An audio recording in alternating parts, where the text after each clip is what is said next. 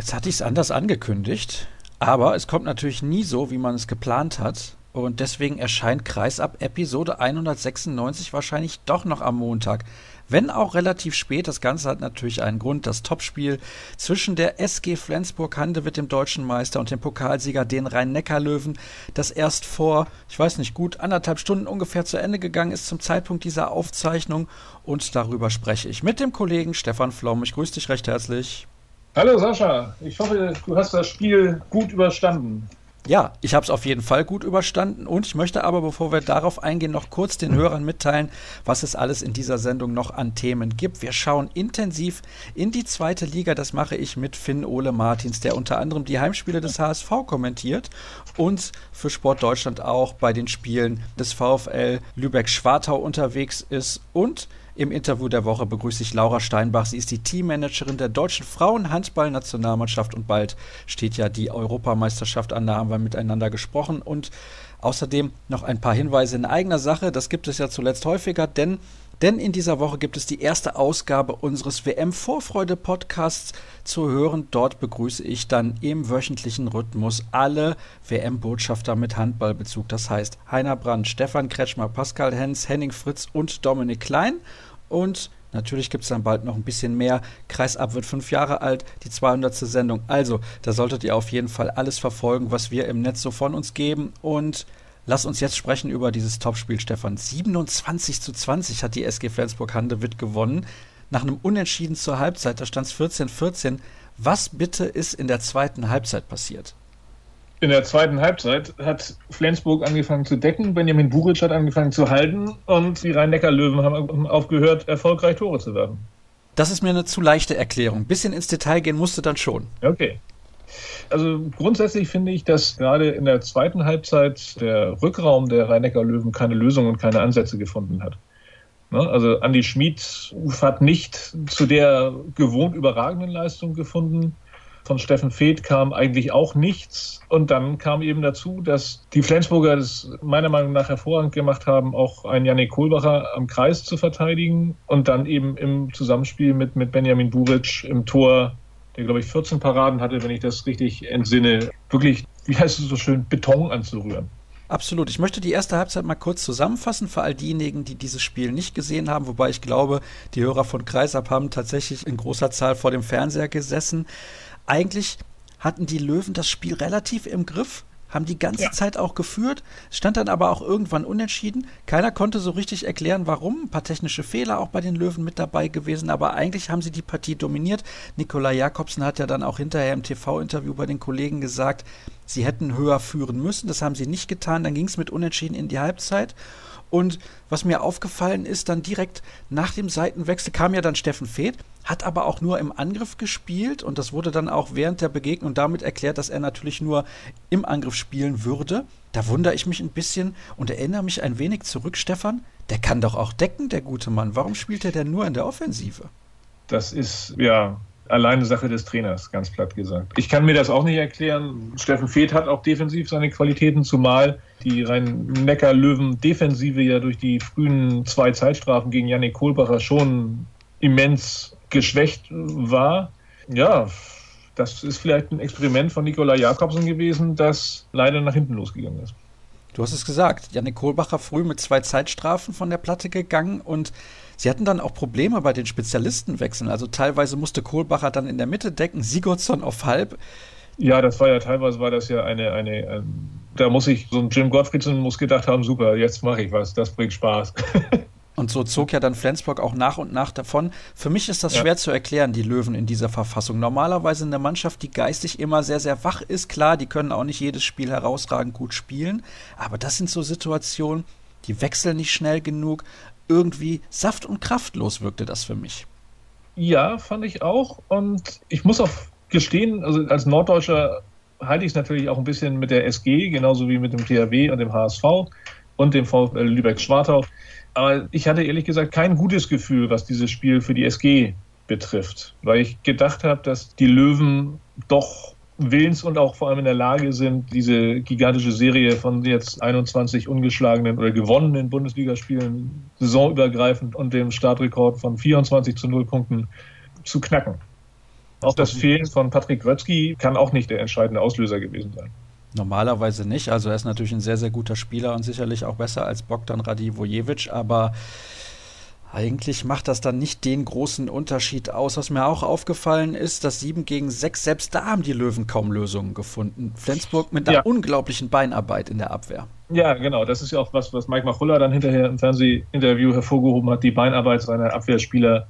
Und naja gut, es ist ja nicht das erste Mal. Also Nikolai Jakobsen spielt ja viel dieses 7 gegen 6, auch um im Grunde genommen ja Kräfte zu schonen. Weil er der Meinung ist, dass aus dem 7 gegen 6 leichter Torchancen kreiert werden können und vielleicht auch schneller oder kräfteschonender Torchancen kreiert werden können. Aber auch das, dieses Mittel zog nun so gar nicht. Das hat Flensburg wirklich herausragend gut gemacht. Sie sind dann auch geduldig geblieben, nicht zu weit rausgegangen, haben ja. eigentlich immer das richtige Mittel gefunden, um dann die Rückraumspieler auch ausreichend unter Druck zu setzen, dass ja. die nicht in Wurf- oder Passsituationen kamen. Flensburg ja. hat fast kaum gewechselt, auch das ist mir aufgefallen. Das war ordentlich ja, Risiko von Mike Machulla. Kurzfristige Wechsel. Ne? Also Johannes Goller kam mal kurz für Simon Halt. Gut, Gottfriedsen, Lauge, dieses Wechselspiel Johannessen, Jöndal, der eiskalte 7-Meter-Schütze, der dann immer mal reinkam. Aber im Großen und Ganzen hat er schon mit einer Aufstellung durchgespielt. Er hat weder auf Magnus Röth gesetzt, wo ich nicht weiß, wie sehr der noch gehandicapt war, weil der ja auch aus einer Verletzung kam, aber dass Simon Jepsen, der nun zumindest beim Spiel in Paris und, hilf mir kurz auf die Sprünge, das Spiel davor war, das frisch auf Göppingen. Ah, da müsste ich jetzt nochmal gerade nachschauen. Hm? Vor dem Spiel in Paris haben sie in Bietigheim Auswärts. gespielt. In Bietigheim, genau, genau, genau. Und da hat der Simon Jepsen ja wirklich die Halle zusammengeschossen. Ne? Also es war schon ungewöhnlich. Und wie du richtig gesagt hast, schon auch ein gewisses Risiko, dass Mike Machulla damit eingegangen ist. Ist ja auch eine Kraftfrage irgendwann. Irgendwann ist es eine Kraftfrage, aber also das sind alles austrainierte Profis und in so einem Spiel stellt sich, glaube ich, die Kraftfrage nicht. Bist du enttäuscht von der Leistung der Löwen? Enttäuscht ist ein bisschen zu hoch gegriffen. Es ist auf jeden Fall nicht das gewesen, was ich von den Löwen erwartet habe. Es ist, also wenn wir das jetzt mal allgemein betrachten und auf die Lage der Liga schauen, gar nicht so sonderlich viel passiert. Klar, die Höhe des Ergebnisses sollte zumindest für die Löwen alarmierend sein, aber Flensburg hat halt alle großen Gegner zu Hause gespielt bislang. Und wenn genau. ich auf den Spielplan gucke, bis zum Ende dieser Hinrunde, dann sehe ich noch ein richtig schweres Spiel. Das ist auswärts in Melsung, weil die gerade auch in einer guten Form sind und das ohne Julius mhm. Kühn. Aber sonst ja, dann gibt es noch ein Spiel jetzt am Donnerstag in Gummersbach. Man spielt zu Hause gegen Wetzlar und gegen Erlangen, zu Hause ja, gegen den BHC grade, und Minden. Gerade, gerade diese Spiele, gerade diese Spiele, die können dann doch sich ganz schnell zum Stolperstein entwickeln. Auch wenn ich fest davon ausgehe, dass Mike Machulla alles Erdenkliche dafür tun wird, dass seine Jungs auch einen Gegner wie den VW Gummersbach mit dem nötigen Ernst und dem nötigen Respekt begegnen werden. Denn Laufkundschaft ist das auch nicht. Absolut nicht. Da sind schon Mannschaften dabei, die einen ordentlichen Ball spielen, gar keine Frage. Aber was ich eigentlich sagen wollte, um nochmal darauf zurückzukommen, so viel ist nicht passiert. Flensburg hat die Heimspiele bislang gewonnen. Genau, lass die Flensburger alleine die Spiele, die sie zu Hause gewonnen haben in Magdeburg oder gegen Magdeburg, gegen Kiel und jetzt gegen die Löwen auch verlieren, dann sind sie auch bei sechs Miesen. Gut, die anderen nehmen sich auch noch gegenseitig Punkte ab, auf die eine oder andere Art und Weise. Aber es sind fünf Punkte. Jetzt zu den Löwen, vier Punkte zu Magdeburg und Kiel. Und wir wissen alle, dass die Meisterschaft nicht Anfang November oder Mitte November entschieden wird, sondern das wird schon noch bis in den Mai hineingehen. Die einzige Mannschaft, die da bislang auswärts einen richtigen Treffer landen konnte, ist der THW Kiel tatsächlich. Ja, das war uns, glaube ich, auch allen bewusst, dass der THW eine größere Rolle spielen wird. Und das trifft es ja im Grunde genommen auch. Die vier Minuspunkte, die der THW Kiel hat, das sind die Auswärtsniederlagen in Flensburg und in Magdeburg. Also da ist im Grunde genommen nichts passiert. Also hätten wir alle Spiele bislang gar nicht austragen müssen. Ja. Wir würfeln zum Schluss dann nochmal, wie es läuft. Nein, nein, nein. Ja, aber Spaß beiseite. Wer macht dir denn von den Top-Teams bislang den besten Eindruck so insgesamt gesehen?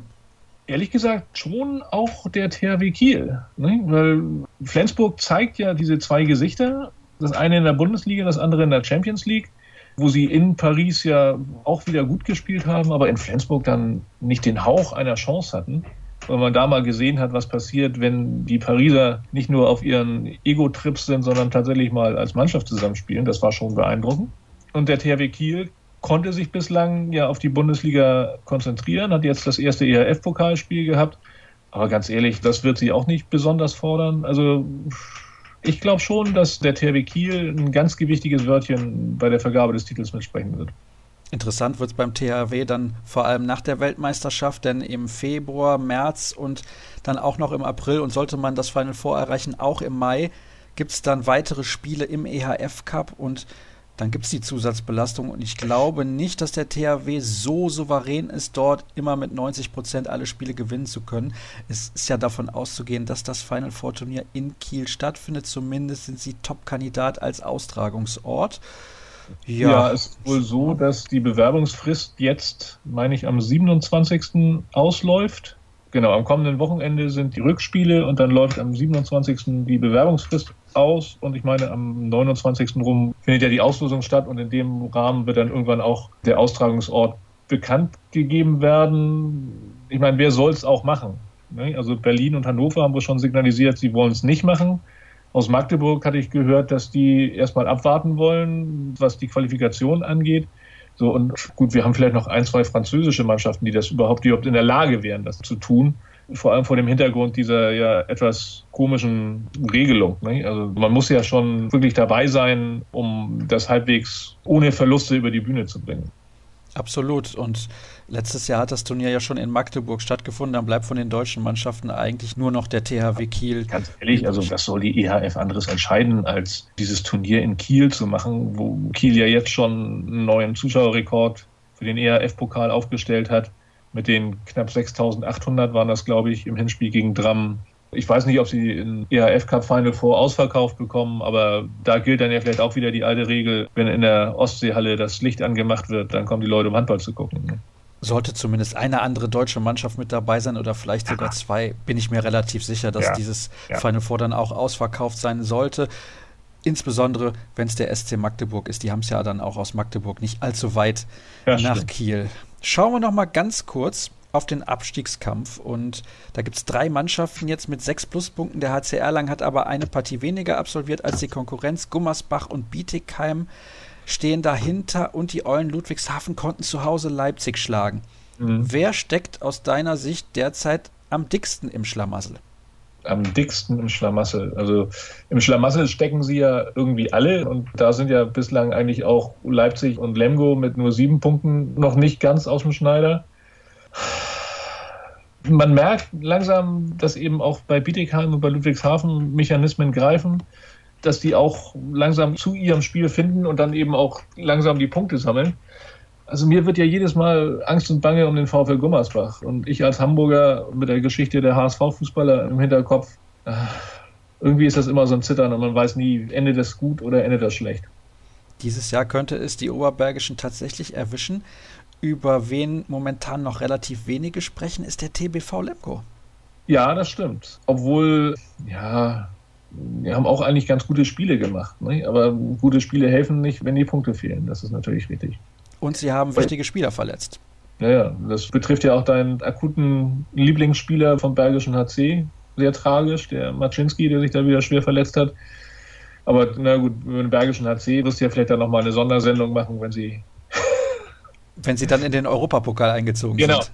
Genau. Ja, dann machen wir natürlich eine Sondersendung. Ja, leider Maciej Maczynski mit einem Kreuzbandriss in dem anderen Knie hatte er schon mal einen Kreuzbandriss und hat sich ja dann im Duell gegen den VfL Gummersbach beim Heimsieg des BHC früh in der Partie verletzt, genauso wie Drago Vukovic, der Kapitän ja. der Gummersbacher. Sehr, sehr tragisch dieses Spiel und vor allem diese beiden Szenen, die sich ja innerhalb von kürzester Zeit zugetragen ja. haben. Gut, hätten wir eigentlich soweit oder mehr oder weniger ja, alles geklärt. Eine Sache, eine Sache würde ich gerne noch loswerden, da du ja auch mit dem FOM, wie er ja abgekürzt wird, noch das Gespräch führst bzw. geführt hast. Ich verfolge ja durch den HSV Hamburg sehr viele Spiele, vor allem die Auswärtsspiele, dann über Sport Deutschland TV und muss echt sagen, dass ich sehr angetan bin von der Leistung der Kollegen, die da für den Kommentar sorgen. Ich hatte so ein bisschen die Befürchtung, dass das so ein bisschen Fanboy-mäßig rüberkommt, aber das ist mir eigentlich noch überhaupt nicht vorgekommen sehr ausgeglichene, neutrale Kommentare. Also wirklich Hut ab vor den Jungs, die das da machen. Und Mädels. Absolut. Also, wo ich bislang reingehört habe, absolut top. Ich habe Spiele gesehen aus Hamm, auch beim HSV habe ich mal reingeschaut. Was habe ich denn noch gesehen? Aue, Aue fand ich auch sehr gut. Tusem Essen, Dormagen. TUS N Lübeck. Also, das ist durchaus absolut in Ordnung. Manchmal gibt es natürlich immer noch ein paar Verbindungsprobleme, aber die Leute ja, machen das, das, mitunter mal die Pferde zum ersten Mal auch, ne? Ja, genau. Und wie gesagt, das mitunter mal die Pferde durchgehen ist auch ganz normal, aber es ist nicht so, dass das nur durch die Heimbrille auch Schiedsrichterentscheidungen kritisiert werden. Und, aber das ist schon echt. Also mir bringt das richtig Spaß, das da zu verfolgen. Und es ist schön, dass wir alle Spiele der ersten und zweiten Liga mittlerweile sehen können und auch in der dritten Liga wird das ein oder andere Spiel übertragen und da können wir uns als Handballfans absolut nicht beschweren. Wenn dann bald noch die Meldung kommt, wo wir alle weiteren Spiele der Heim-WM schauen können, dann sollten wir doch zufrieden sein. Klar. Erste kurze Pause. Stefan, herzlichen Dank an dich, dass du mir auch am Bitte späten Abend noch zur Verfügung gestanden hast in der heutigen Ausgabe von Kreisab. Gleich sind wir zurück. Von der DKB Handball-Bundesliga geht es runter ins Unterhaus. Wir werfen einen Blick in die zweite Handball-Bundesliga und dazu habe ich mir einen ganz besonderen Gast eingeladen. Er kommentiert unter anderem die Heimspiele des HSV und auch Spiele des VfL Lübeck-Schwartau für Sport Deutschland TV. Er firmiert unter dem Kurznamen vom, eigentlich heißt er Finn Ole Martins. Herzlich willkommen, ich grüße dich. Moin, moin aus dem Norden. Ich grüße dich. Ja, ich würde gerne mal von dir wissen, ob du dich kurz vorstellen könntest. Das wäre sehr nett, denn einige werden dich vielleicht schon kennen. Aber was machst du genau? Was hast du außer diesen Kommentaren der Live-Spiele mit Handball zu tun? Ähm, ich habe vor ein paar Jahren, als ich in meiner Heimatstadt Preetz als, als Hallensprecher unterwegs war, habe ich einen kleinen Podcast eigentlich wie du gegründet, so über den Handball im Norden. Aber das war alles eher Richtung Oberliga. Und dann wurde es immer mehr und wir haben dann mit, mit zwei anderen Jungs einen Videopodcast gestartet und jetzt ist es tatsächlich ein Videoportal auf YouTube, das heißt Radio vom. Der Name ist immer noch Radio, hat aber mit Radio gar nicht mehr viel zu tun. In der Tat, ich kommentiere auf Sportdeutschland TV ein paar Spiele vom TSV Altenholz und vor allem in Hamburg, wo ich ab und zu aber auch als Hallensprecher dann in der zweiten Liga da unterwegs bin. Und bei meinem Kollegen Michael Hamann von Sprungwurf TV. Da moderiere ich Anwurf, das Handballmagazin, um den Amateurhandball im Norden jeden Montagabend. Das ist auf jeden Fall sehr, sehr lobenswert, denn auch den Amateurhandball gilt es definitiv zu unterstützen. Nicht immer nur die großen Mannschaften. Das ist ja auch ein Grund, warum wir uns regelmäßig nicht nur um die erste Liga oder die Champions League kümmern oder dann bei den Turnieren um die Nationalmannschaft, sondern wir schauen ja auch mal woanders mit rein, zum Beispiel beim Beachhandball oder eben auch in der zweiten Liga. Und Dort sprechen wir eben über die Vereine, bei denen du dich besonders gut auskennst. Fangen wir mal an mit dem HSV, der ja nach einer Odyssee durch die dritte Liga dann wieder in die erste Liga möchte, aber zunächst ja Zwischenstation machen muss in der zweiten Liga und derzeit auf dem zwölften Platz liegt nach 14 Spielen mit 12 zu 16 Punkten. Wie ist der HSV denn in die Saison gekommen, jetzt unabhängig von der Punktezahl? Im Grunde kann man sagen, die Jungs sind angekommen in der zweiten Liga, finde ich. Also Platz 12 ist erstmal mit 12 zu 16 Punkten für einen Aufsteiger wirklich nicht schlecht, zumal auch sehr gute Aufsteiger ja in dieser Saison dabei sind. Und wenn ich so schaue, Großwallstadt und Bayer Dormagen, auch gute Namen, Platz 17 und 18, da steht Hamburg doch ganz gut da. Ich meine, Ferndorf ist beispielsweise auch überragend gestartet, ist jetzt schon Fünfter. Aber Hamburg hat sich zu Saisonbeginn noch schwer getan. Da hast du gemerkt, sie müssen so ein bisschen reinkommen, waren vielleicht so in den ersten zwei, drei Spielen auch noch ein bisschen nervös. Aber dann, dann platzte der Knoten. Dann haben die zu Hause Hamm geschlagen. Dann lief es auch irgendwann auswärts und so zum Schluss jetzt, wo sie beispielsweise mal in Wilhelmshaven gewonnen haben, da hast du richtig gemerkt, die Jungs sind jetzt auch vom Kopf her endgültig in der Liga angekommen. Die letzten drei Spiele sind zwar verloren gegangen, aber jetzt am Wochenende in Coburg haben sich die Jungs echt gut verkauft. Und beim Tabellenführer als Aufsteiger kann man, glaube ich, realistisch gesagt verlieren. Das denke ich auch, zumal Coburg bislang eine sehr, sehr gute Runde spielt. Erster hast du angesprochen, mit 23 zu 5 Punkten für mich klarer Favorit, um in die erste Liga aufzusteigen, auch wenn es dann natürlich ein paar Konkurrenten noch gibt, über die wir dann auch gleich sprechen werden. Dann diskutieren wir kurz über die Favoritengruppe, was den Aufstieg in die erste Liga angeht. Wir bleiben aber zunächst mal beim HSV. Und vielleicht kannst du mir mal sagen, wer sind denn dort so die Leistungsträger? Man weiß, Thorsten Jansen ist der Trainer, Blasenko Laskovic ist ja so ein Altmeister in dieser wahrscheinlich eher jungen Truppe oder wie sieht das da genau aus? Es ist eine sehr junge Truppe. Also Toto Jansen hat ja, bevor er die Mannschaft übernommen hat, die A-Jugend trainiert. Und das spiegelt sich jetzt auch im Kader wieder, denn er hat einige von den Youngstern mit hochgezogen. Da ist beispielsweise ein Live Tissier zu nennen, Jahrgang 99. Und der spielt eine ganz wichtige Rolle. Der hat auch die Last-Second-Siege, kann man sagen. Es gab zwei wirklich herzergreifende Spiele, so bisschen Alfred Hitchcock-Style eigentlich gegen Rimper und gegen Dormagen. Mit dem letzten Wurf wirklich entschieden. Der ist schon echt abgezockt dafür, dass der eben noch so jung ist. Dann hat er einen Kleinheidam mit dabei, der ist gerade wieder fit geworden. Der hat in der dritten Liga gezeigt, obwohl er eigentlich auch im Rückraum spielt, dass er sogar auf Außen gut unterwegs ist. Da hat er mal ein Spiel mit neun Buden gemacht. Und da sind wirklich sehr, sehr viele junge Talentierte. Er hat auch noch zwei, drei, die haben damals den Oberliga-Aufstieg noch mitgemacht. Also es macht so ein bisschen die Mischung. Und als sie dann in die dritte Liga 2016 aufgestiegen sind, als das alles mit der Insolvenz vorbei war und dann der Handballsportverein Hamburg neu gegründet wurde, da haben sie sich dann verstärkt mit einer starken Rückraumachse. Da ist ein Jan Forstbauer gekommen aus Melsung, Lukas Ossenkopf, einer der beiden Kapitäne aus Springe, der ist im Rückraum eigentlich überhaupt nicht wegzudenken. Wenn der fit ist, ist der absolut, absolut wichtig. Und ganz hinten seit diesem Sommer neu Aaron Edwardsson, ein isländischer Vulkan, hat, glaube ich, die Hamburger Presse mal geschrieben. Ein wirklich bärenstarker Torhüter, der auch, auch sehr viel Ruhe einfach ausstrahlt. Das sind so ein paar Achsenpunkte. Jetzt habe ich einen Namen eben angesprochen, Blasenko Laskovic. Da gab es irgendwie Probleme mit der Spielgenehmigung. Du könntest das gerne nochmal erläutern, was es damit auf sich hatte und uns auch noch sagen, welche Rolle spielt der überhaupt? Oder ist der einfach nur noch mit dabei?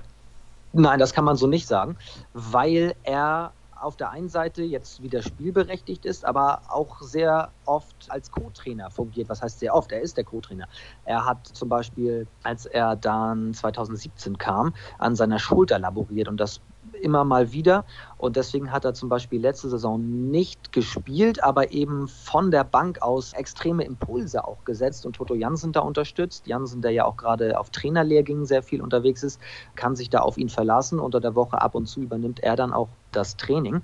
Und Anfang der Saison hat er ein paar Mal auf der Platte gestanden, schon spielberechtigt. Das war aber nur temporär und das musste jetzt neu geklärt werden mit der HBL und da ist jetzt alles gut verlaufen und jetzt ist er wieder spielberechtigt. Und wenn er fit ist, dann wird er auch seine Einsatzzeiten sicherlich bekommen, da gehe ich von aus.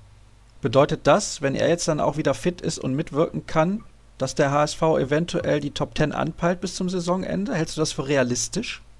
Ich kann es mir schon gut vorstellen. Also intern ist natürlich das Ziel Klassenerhalt ganz klar on top wenn sie ihr Potenzial ausschöpfen, dann sehe ich sie schon da in diesem Mittelfeld, weil das eben die Mischung dann auch macht. Sie haben zu Saisonbeginn viele Verletzte. Da hat dann auch ein Stefan Schröder gesagt, ich bin bereit auszuhelfen, obwohl er ja eigentlich seine Karriere beendet hat. Also ich glaube, die Mischung aus Routiniers und eben hungrigen, jungen Wilden kann man im Grunde sagen, die da richtig stark spielen, die kann echt den Unterschied ausmachen. Es gab jetzt letzte Woche gegen Nordhorn die Schlussviertelstunde wo zum ersten Mal so ein bisschen Durchschnaufen war, wo wirklich nicht mehr viel geklappt hat, aber es war eben nur eine Viertelstunde. Da ging dann zwar das Spiel verloren, aber ich glaube, das darf so einem Aufsteiger auch mal zugestehen. Und deswegen glaube ich, dass ein, ein Mittelfeldplatz nicht vermessen ist, sondern durchaus im Rahmen des Möglichen. Jetzt ist es so, in dieser Saison gibt es auch, ich weiß nicht, vielleicht hast du die Möglichkeit, das nochmal gerade nachzuschauen oder du weißt es auswendig, ein oder mehrere Spiele in der Barclaycard Arena. Man spielt ja in einer kleineren Halle, ich glaube in Hamburg-Alsterdorf. Korrigiere mich gerne, wenn das falsch ist. Da passen ein paar tausend Zuschauer rein, aber natürlich nicht die Kapazität so groß, wie das in der Barclaycard Arena der Fall ist. Ist das deiner Meinung nach auch für die Zukunft der richtige Weg, dass man sich so drei, vier Spiele vielleicht in der Saison rausnimmt, wo man in die große Halle geht, gegen vielleicht auch große Namen, wenn man vielleicht im DHB-Pokal mal einen großen Gegner zu Hause hat, anstatt dieses wirtschaftliche Risiko einzugehen, dauerhaft wieder in der großen Arena zu spielen? Das ist das, das große Etwas, was drüber steht, dieses wirtschaftliche Risiko. Sie haben einmal im Jahr auch in der dritten Liga das Spiel in der Barclaycard Arena ausgetragen, das Weihnachtsspiel am 26. Dezember und den Drittliga-Rekord aufgestellt, was überhaupt weltweit an Zuschauerzahlen in einer dritten Liga gemessen ist. Das war gegen den DRK Flensburg. Letzte Saison wurde es dann gegen Fredenbeck nochmal aufgestellt. Da sind wir im Rahmen zwischen 9.000 und 10.000, die da tatsächlich bei einem Drittliga-Handballspiel dabei waren. Das ist wirklich sensationell. Jetzt spielen sie, du sagst es, in der Alsterdorfer Sporthalle. Das ist die Heimat.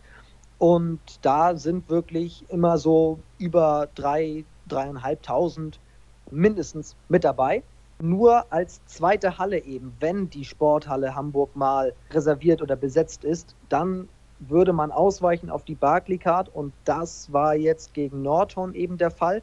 Da waren dann über 4000 dabei, so dass das wirtschaftliche Risiko zumindest runtergeschraubt worden ist. Das war so der Wert, der, so war zu lesen, auch angepeilt worden war. Aber im Grunde ist man in dieser Sporthalle Hamburg, die voll ist, die dann auch eine Stimmung entfalten kann, glaube ich, gut aufgehoben. Aber klar, wenn dann da ein, ein, ein ganz starker Gegner kommt in ein paar Jahren, warum dann nicht mal in die Barclaycard nochmal rübergehen? Ich glaube, aktuell ist das so nicht geplant. Das war jetzt einmal der Fall, weil eben die Sporthalle selbst belegt war. An Weihnachten, da wird es wieder drüben in der großen Arena hochgehen am 23.12. gegen Tusem Essen.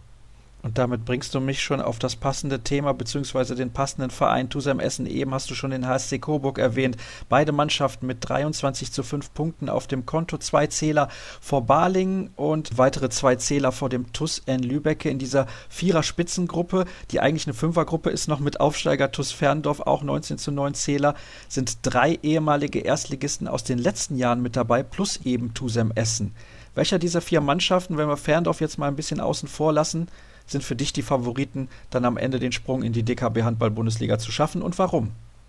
Also ich glaube, wenn man vor der Saison jemanden gefragt hat, wer steigt auf aus dieser Liga, dann war immer im Grunde TuS an Lübecke die Antwort.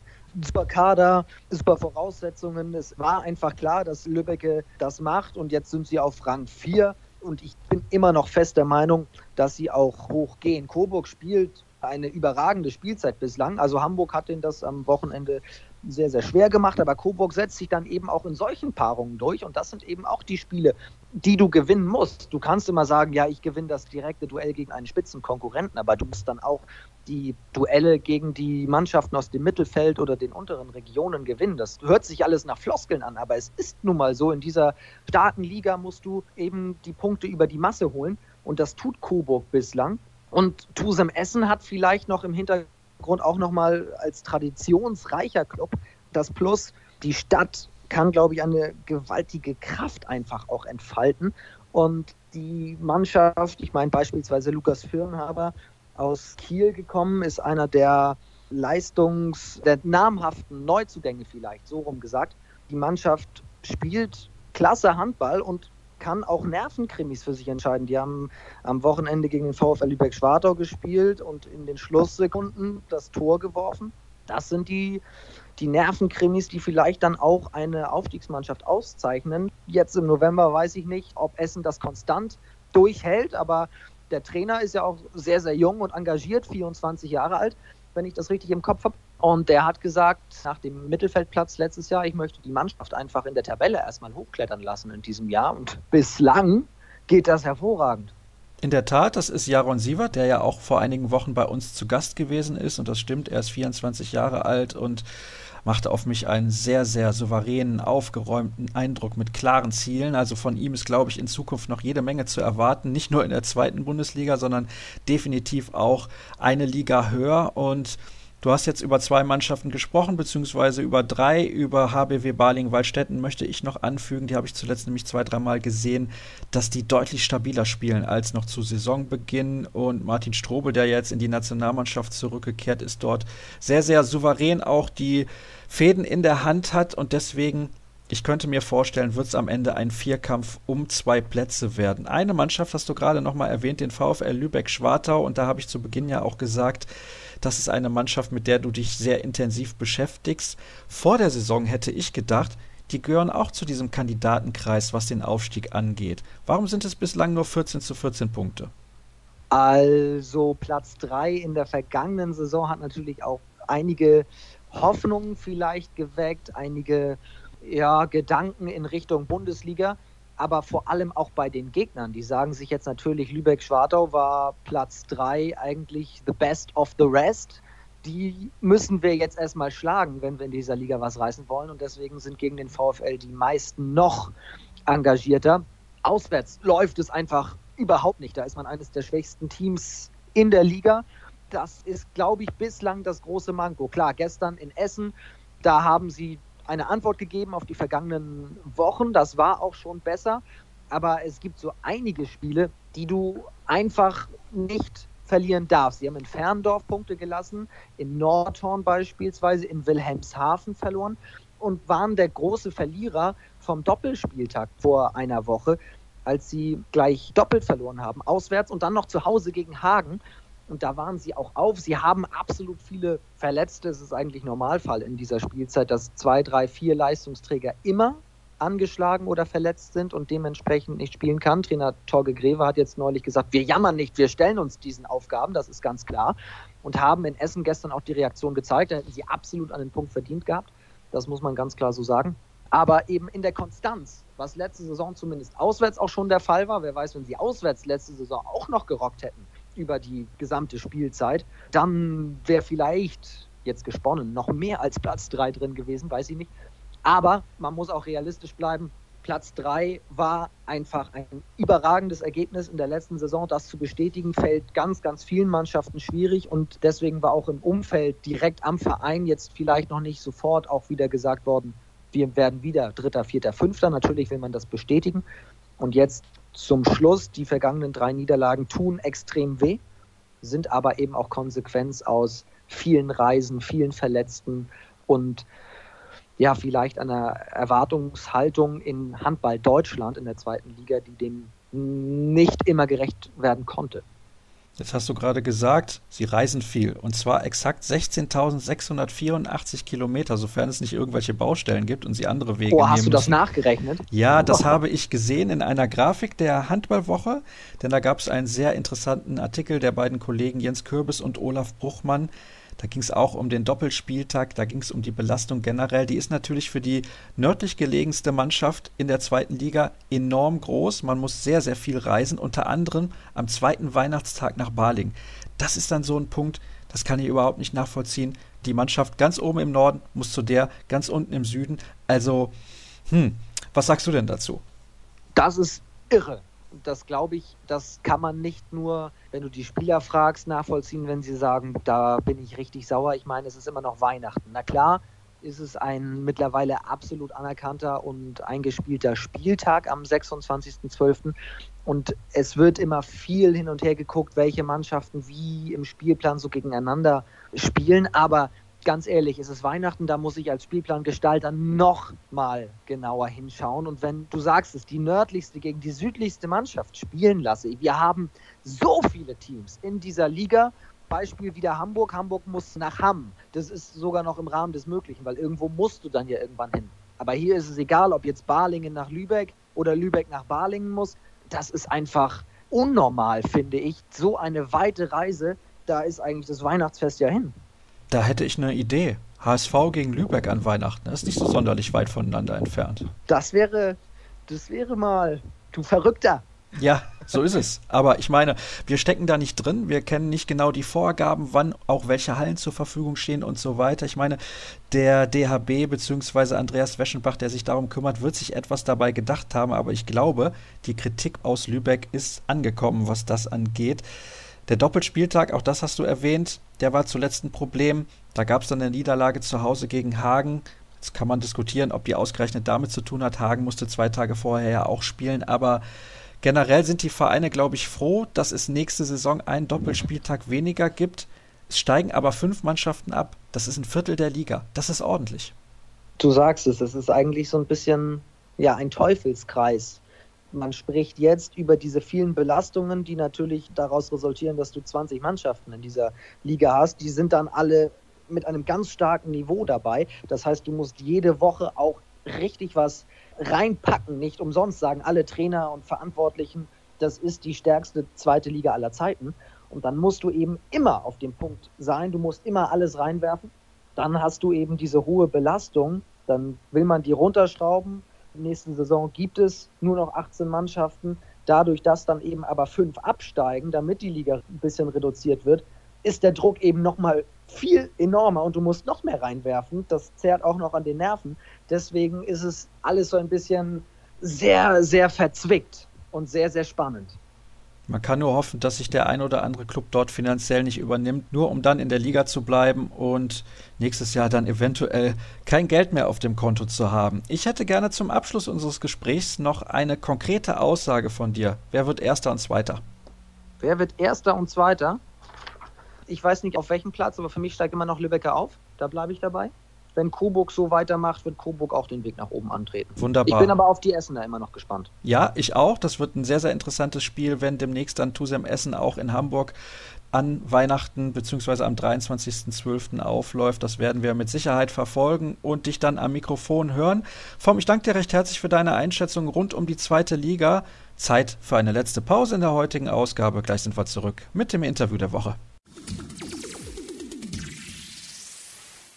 Das Interview der Woche haben wir heute noch für euch im Programm und diesmal geht es um den Frauenhandball. Das haben wir ja zuletzt auch zum Thema gemacht, als ich den Bundestrainer hier in der Sendung zu Gast hatte, Henk Gruner. Und jetzt habe ich die Teammanagerin der deutschen Handballnationalmannschaft zu Gast, Laura Steinbach. Hallo Laura. Hallo, hi. Zunächst mal möchte ich ein bisschen über dich persönlich sprechen, denn du bist ja auch ehemalige Nationalspielerin, hast über 100 Länderspiele gemacht, aber ich glaube Jahrgang 85, habe ich das richtig im Kopf? Ja, ist richtig, genau. 2. August 85. Das heißt, eigentlich könntest du ja selber noch spielen, bist aber jetzt relativ jung in eine Funktionsrolle geschlüpft und das ist zunächst mal unser Thema heute in der Sendung. Gleich sprechen wir natürlich noch über die anstehende Europameisterschaft, das ist ja auch ganz klar.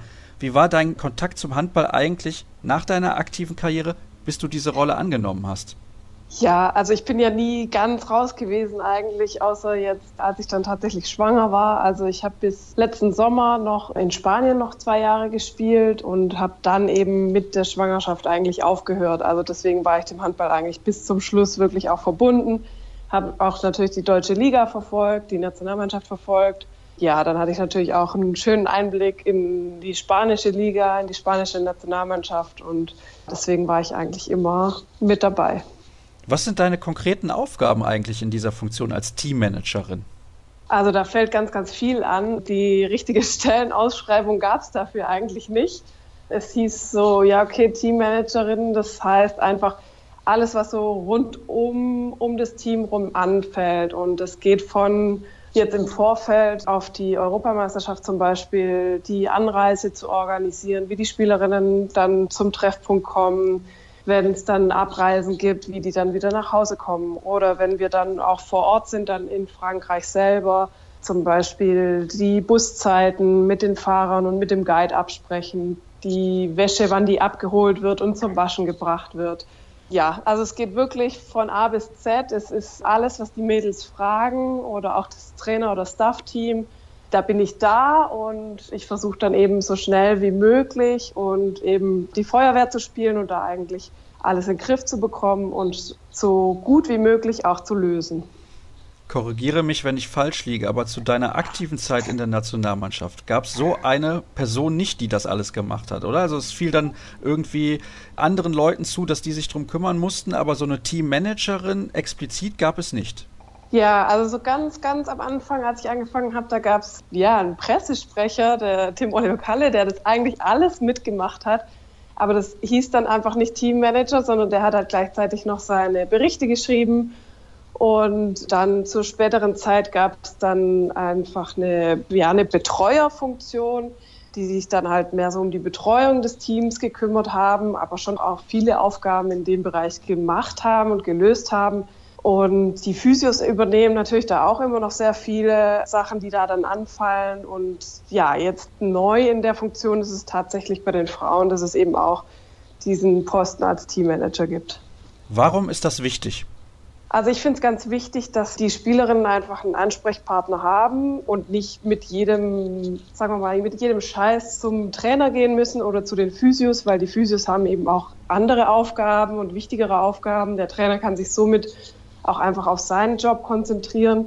Und die Spielerinnen haben aber einfach eine Kontaktperson. Ich denke auch, dass sie da ein gewisses Vertrauen zu mir haben. Die können auch mit anderen Dingen und Themen zu mir kommen.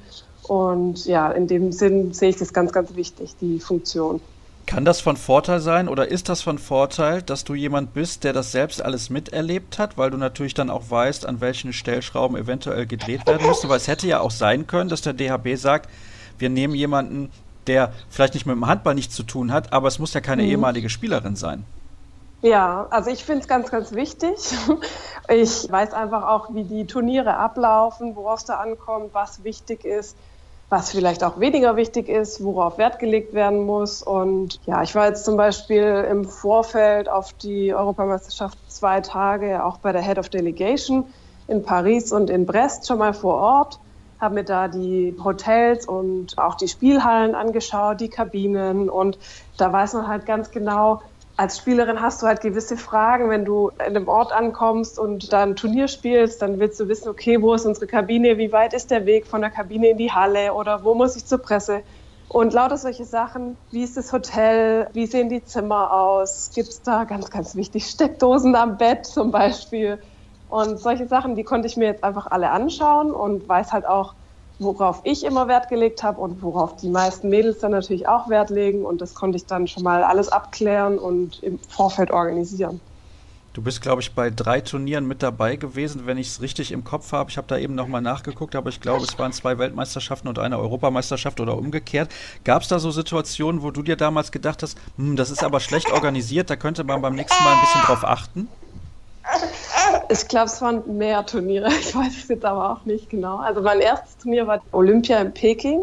Ah, dann ja, natürlich. Genau, dann gab es EM in Mazedonien und später eine EM in Serbien und eine Weltmeisterschaft in China. Und genau, also da, wie gesagt, so ganz, ganz wichtig fand ich, weiß ich jetzt gar nicht so ganz genau, also wo ich jetzt sage, oh Gott, das ist das Allerwichtigste, finde ich eigentlich das Essen und die Versorgung so vor Ort, so wie das, äh, eben mal kurz hier Theater, will jemand mitreden?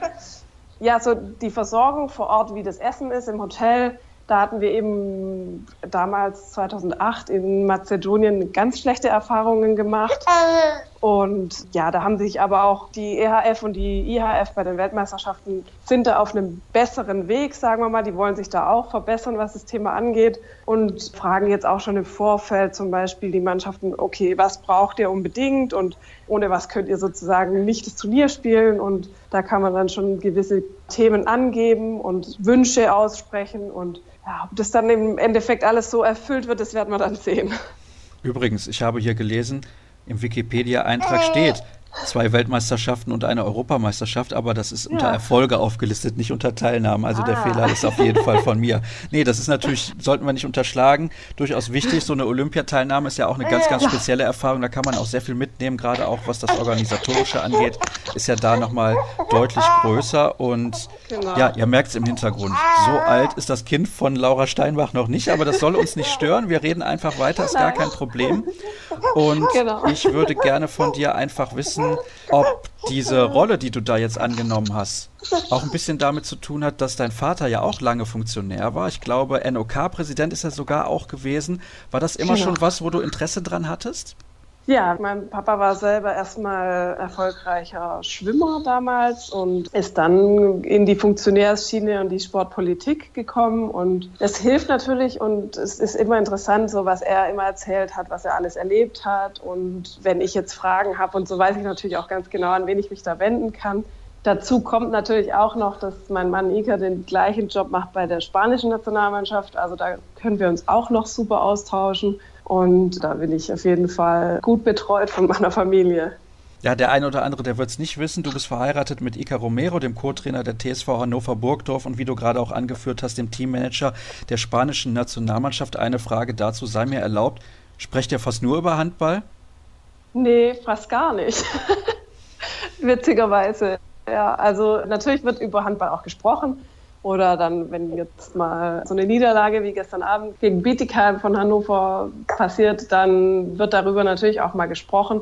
Aber wir haben natürlich auch noch ganz, ganz viele andere Themen, über die wir uns unterhalten. Das sollte ja auch so sein in einer kleinen Familie. Und ihr merkt, wir zeichnen das Gespräch nicht zum Ausstrahlungstag aus. Das ist aber auch gar kein Problem. Es gibt ja auch dafür Gründe, denn ihr seid dann ja auch unterwegs. Es gibt ein Vorbereitungsturnier in Spanien und dort wird dann auch getestet. Und dann wollen wir auch zum Sportlichen kommen. Ihr habt eine Vorrundengruppe mit Norwegen, Rumänien und Tschechien. Das ist sowieso schon bärenstark. Die ersten drei kommen weiter. Dann könnte man sagen, ja gut, ein Sieg reicht und dann sind wir in der Hauptrunde. Aber auch das wird schon verdammt schwer, unabhängig davon, dass sich jetzt auch noch die wichtigste Spielerin, sage ich zumindest, mit Kim Navicius verletzt hat. Was waren denn deine Erwartungen an das Turnier, bevor ihr diese Nachricht erhalten habt? Also so richtig große Erwartungen habe ich jetzt selber erstmal nicht gehabt. Also ich sehe den Umbruch, den Henk jetzt auch vollzogen hat, mit einer guten Mischung eigentlich, sagen viele, das Team ist noch ganz jung, wobei so jung sind wir auch nicht mehr. Also wir haben die Hälfte sind, glaube ich, Jahrgang 90. Dann ist Angie Geschke noch dabei, die mein Jahrgang ist. Und Jahrgang 90, die sind jetzt auch alle 28 und haben ein gewisses Alter, in dem sie eigentlich auch schon relativ erfahren sein sollten. Das haben wir aber leider nicht. Wir haben keine Spielerin, die halt eben auf dem internationalen Niveau Erfahrung gesammelt hat über Jahre hinweg. Und wenn sie dann dabei war, dann hatte sie nicht viele Spielanteile beziehungsweise eben auch nicht als Führungsspielerin in dem Team gewesen was bei anderen Mannschaften ja früher anfängt. Diese Verantwortung, die junge Spielerinnen in anderen Mannschaften zugetragen bekommen, fängt da früher an. Und ich denke, dass wir auch den Schritt jetzt gehen werden. Und deswegen sind die Erwartungen bei dieser EM von mir persönlich jetzt erstmal nicht so hoch. Natürlich haben wir eine super schwere Vorrundengruppe und das heißt auch nicht immer, dass ein Sieg reicht, weil wenn da, ja, wenn es eben ausgeglichen ist, dann braucht man eventuell sogar drei Punkte, um halt eben weiterzukommen. Und da wird es nicht einfach sein. Und ich bin gespannt, wie sich die Truppe jetzt schlägt, gerade auch durch den Ausfall von Kim. Da fällt uns wirklich so der richtige Kopf der Mannschaft weg. Und ich bin gespannt. Wir haben jetzt zum Glück die Vorbereitung die ganze Woche noch Zeit, uns da ein bisschen drauf einzustellen und einzuspielen und mal schauen, wer sich da dann so richtig als Kopf dann zeigt. Das wird auf jeden Fall sehr, sehr interessant werden. Du hast gerade gesagt, viele junge Spielerinnen dabei oder Spielerinnen in einem Alter, die eigentlich Erfahrung haben, sollten aber eben nicht auf internationalem Niveau. Nun ist ja so ein mhm. Turnier, wenn man das spielt, nicht irgendwie so ein Testturnier, dass man da einfach mal mitmacht. Man möchte ja auch was mhm. erreichen. Wann kann denn dieses Turnier zu einem Erfolg werden? Kann auch ein Ausscheiden in einer Vorrunde ein Erfolg sein? Ja, ich denke, den Anspruch, den hat auch jede Spielerin, die jetzt bei der EM dabei ist, ob sie das erste Mal dabei ist oder schon die zweite oder dritte EM oder Meisterschaft spielt, den Ansporn und diesen Willen haben alle auf jeden Fall, die Vorrunde gut zu meistern und weiterzukommen und vor allem dann auch noch weitere Spiele zu haben und weiter auf dem Niveau dann sich auch zeigen zu können. Also das ist ganz, ganz wichtig und das ist auch auf jeden Fall der Anspruch von allen. Also, ich versuche das jetzt mal so ein bisschen einzuordnen, deine Aussagen, auch gerade zu der Frage, die ich davor noch gestellt habe. Ich weiß, du bist eigentlich ein sehr positiver und optimistischer Mensch, mhm. aber ich habe so das Gefühl, du hast auch so ein bisschen Skepsis und Zweifel, was dieses Turnier angeht. Oder liege ich da komplett falsch? Nee, Skepsis und Zweifel eigentlich nicht. Also ich bin überzeugt von dem, was das Trainerteam und auch die Mannschaft wie wir in der letzten Zeit gearbeitet haben. Also ich war auch das erste Mal eigentlich erst jetzt im September eine ganze Woche dabei. In Gummersbach hatte ich bei dem Spiel gegen die Türkei, hatte ich die Mannschaft einfach mal besucht und mal reingeschaut. Und ich habe ein gutes Gefühl, was die Mannschaft betrifft und was die Mädels wollen und was die möchten. Die sind natürlich in einem gewissen Prozess und die Umstellung natürlich, neuer Trainer, Nationalmannschaft vom Verein in Nationalmannschaft, es dauert immer ein paar Tage, bis man dann so richtig da ist. Aber das Gute an der Europameisterschaft ist einfach, dass wir jetzt eine Woche haben, um uns darauf vorzubereiten und dann auch während dem Turnier einfach wachsen können. Und da vertraue ich der, auch der deutschen Mentalität, dieses Kämpfen bis zur letzten Sekunde. Da habe ich überhaupt gar keine Zweifel. Was kann denn der Vorteil so einer jungen Mannschaft sein?